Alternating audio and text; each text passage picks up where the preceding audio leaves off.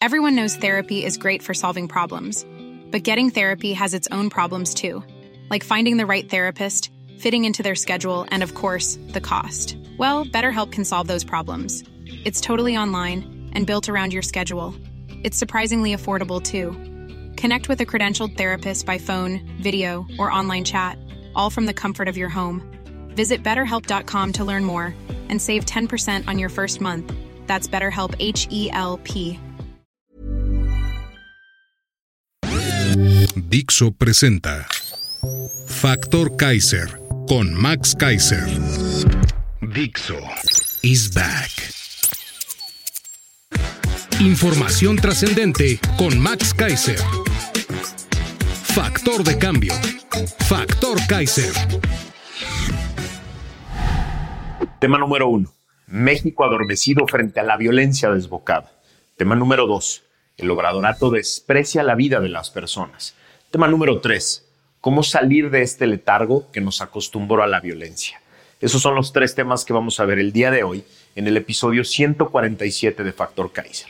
Hoy es lunes 18 de diciembre y yo entiendo perfecto que justo hablar hoy en vacaciones, en Navidad, de violencia, de masacres, de inseguridad, es lo último que quieres hacer. Lo entiendo perfecto. A mí tampoco me hubiera gustado escribir y grabar este programa. Pero creo que es importantísimo que le entremos este tema. No simplemente para deprimirnos y para pensar que no hay nada que hacer, todo lo contrario.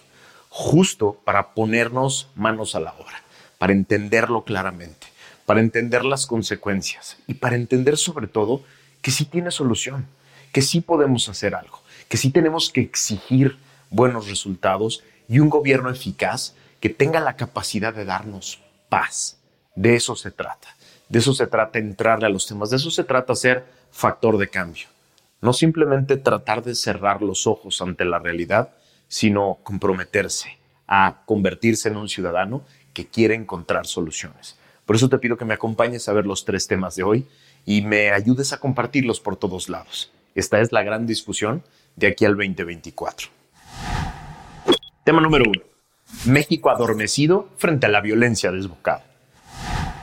Gracias a la portada del periódico Reforma del día de hoy, nos enteramos de que un comando armado masacró ayer a un grupo de jóvenes que realizaban una posada en la ex hacienda de San José del Carmen en Salvatierra, Guanajuato.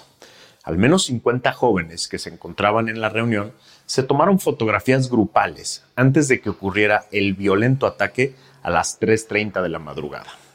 La hacienda donde, donde ocurrió la masacre está abierta solo para visitas turísticas los fines de semana pero en el sitio también se realizaban eventos sociales.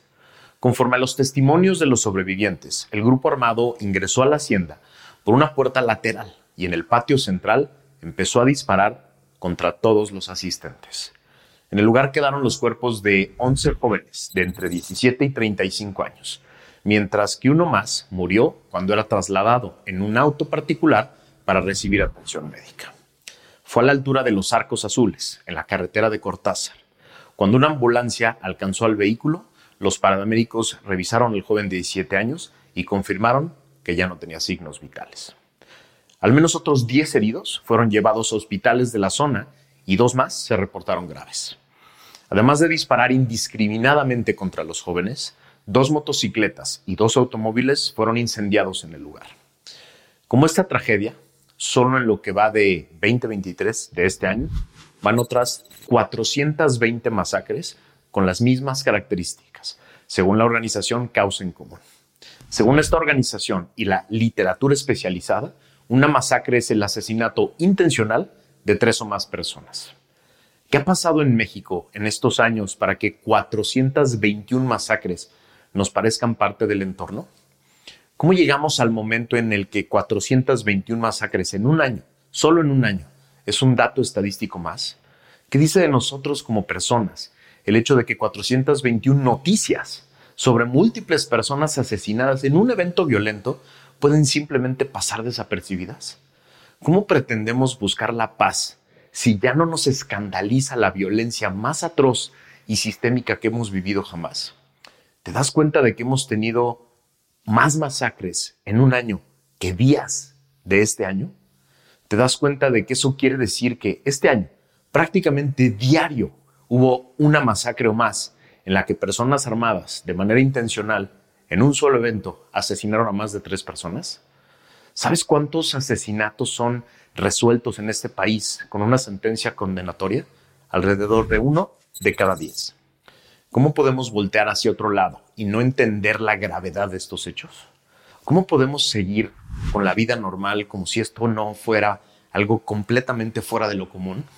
¿En qué momento vamos a exigirle al gobierno en turno que la violencia sea su prioridad número uno?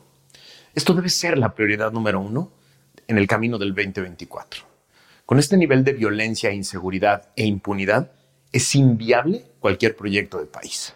Tenemos que recobrar la humanidad como mexicanos y regresarle a esos números fríos y distantes el nombre y apellido de cada una de esas personas a las que les fue arrebatada la vida de manera violenta en frente de todos los mexicanos. Tema número dos. El obradorato desprecia la vida de las personas. En los últimos días hemos presenciado con distancia y poca preocupación el desprecio absoluto que López y el obradorato le tienen a la vida de las personas. Por un lado, el disparate de la farmaciota, que pretende borrar cinco años del trágico desabasto de medicinas con una bodega que va a acaparar medicinas que sustraerá de otros lados para que López diga que ya atendió el problema que él mismo creó. En algún momento lo has visto preocupado por la vida y la salud de los miles de enfermos a los que dejó sin medicinas o por las familias que han tenido que hipotecar su futuro para curar a los suyos con sus propios recursos? Yo no. Yo solo he visto a una persona muy preocupada por atender el problema de imagen pública que esto le generó. Luego vino Acapulco, el huracán más destructivo registrado en el Océano Pacífico desde que se miden estos fenómenos naturales vía satélite que devastó una de las ciudades más importantes y emblemáticas de México, que solo provocó el enfado de López, que se sintió obligado a ir de lejitos, a echar unos discursos y a regalar algunos enseres domésticos y unos cuantos miles de pesos a las familias que lo perdieron todo. En algún momento lo viste preocupado por la vida y el futuro de las personas y las familias que lo perdieron todo y hoy no tienen dónde vivir ni dónde trabajar. Yo no. Yo solo vi a una persona muy preocupada por las consecuencias que esto traería en su imagen y en la imagen de la campaña de su corcholata.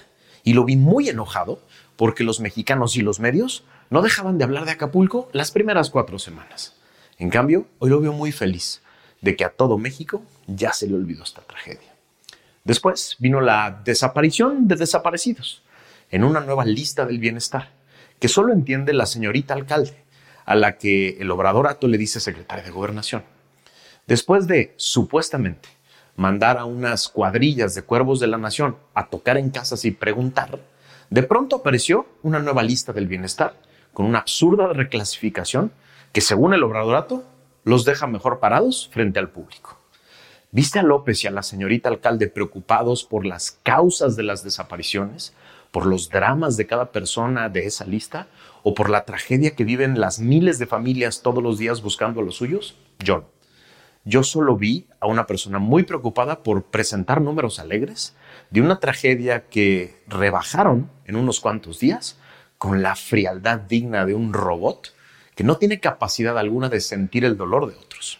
En la conferencia en la que López y la señorita alcalde presentaron esta nueva lista del bienestar, se les veía satisfechos y muy tranquilos casi victoriosos, con la idea que solo cabía en su mente de haber atendido el problema. Y luego, las masacres. Sí, de esas de las que se ríe López. En el lapso de un par de semanas, vimos con terror la diferencia en el trato de tres masacres. La de Tezcatitlán en el Estado de México, en donde fueron asesinadas 14 personas el 8 de diciembre. Luego, la de cinco jóvenes asesinados en Lagos de Moreno el 11 de diciembre y 12 personas asesinadas en Salvatierra el 16. Después de la masacre del Estado de México, el aparato mediático completo del obradorato se activó para deslindar de inmediato a la gobernadora morenista de los hechos y afirmar que se trataba de un hecho aislado, provocado por los propios pobladores que enfrentaron a un grupo criminal.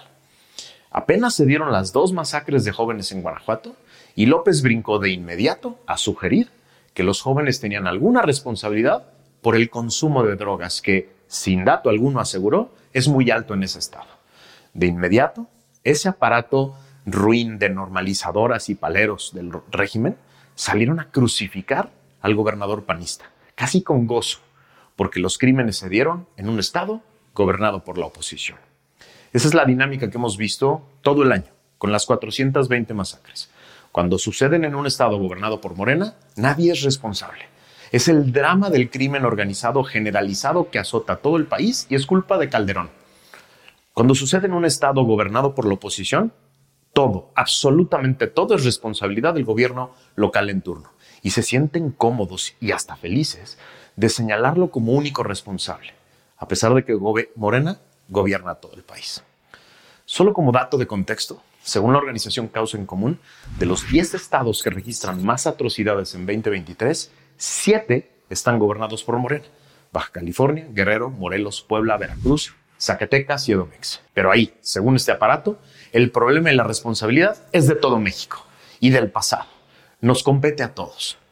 Pero en los tres estados restantes, gobernados por la oposición, Chihuahua, Jalisco y Guanajuato, la culpa completa y directa es del gobernador en turno y de nadie más. Así la conclusión es muy sencilla. El obradorato tiene muy poco aprecio por la vida de las personas. Su única preocupación es su imagen, la fantasía de éxito que quieren vender y de transformación que nunca existió, y su preocupación de que ninguna de estas tragedias afecten las posibilidades de continuidad de su corcholata. ¿Quieres seis años más de mentiras e inhumanidad que ponen la vida de los mexicanos en segundo plano para tratar de aferrarse al poder? Yo la neta no. Tema número tres. ¿Cómo salimos de este letargo que nos acostumbró ya a la violencia? La pregunta para nosotros los ciudadanos es, ¿cómo carajos nos escapamos de este letargo que parece habernos anestesiado contra la tragedia de la violencia y la inseguridad? Propongo cinco compromisos, compromisos que todos tenemos que hacer para recuperar la paz. El primero es ponerle nombre y apellido y ver como seres humanos a cada una de las personas que pierde la vida en un hecho violento o en un acto de negligencia del gobierno. Es decir, tenemos que rehumanizar a cada víctima. El segundo compromiso debe ser el de informarnos adecuada y conscientemente para no caer en esta absurda discusión política de con López o contra López. Esto no se trata de, se trata de la vida de las personas, de los mexicanos y de la paz del país. El tercer compromiso debe ser el de aprender a asignar responsabilidades concretas a las autoridades concretas de nuestra seguridad. Hay autoridades de prevención y contención de la violencia que no están haciendo su chamba. Hay autoridades de investigación que no hacen la suya. Hay autoridades de justicia y reclusión que no hacen su trabajo. Y hay autoridades de inteligencia que no hacen el suyo. Pero sobre todo, hay responsables políticos de todas estas autoridades que se escapan de su responsabilidad con discursos baratos y mentiras.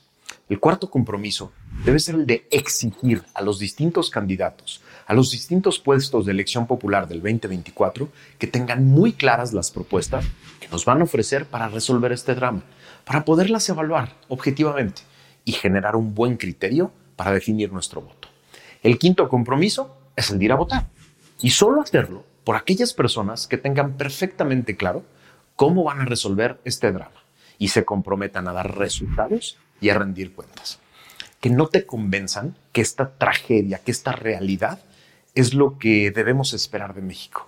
Que no te convenzan de que esto es nuestro destino, de que debemos vivir así, de que esto es lo normal, de que este es México. Este no es México.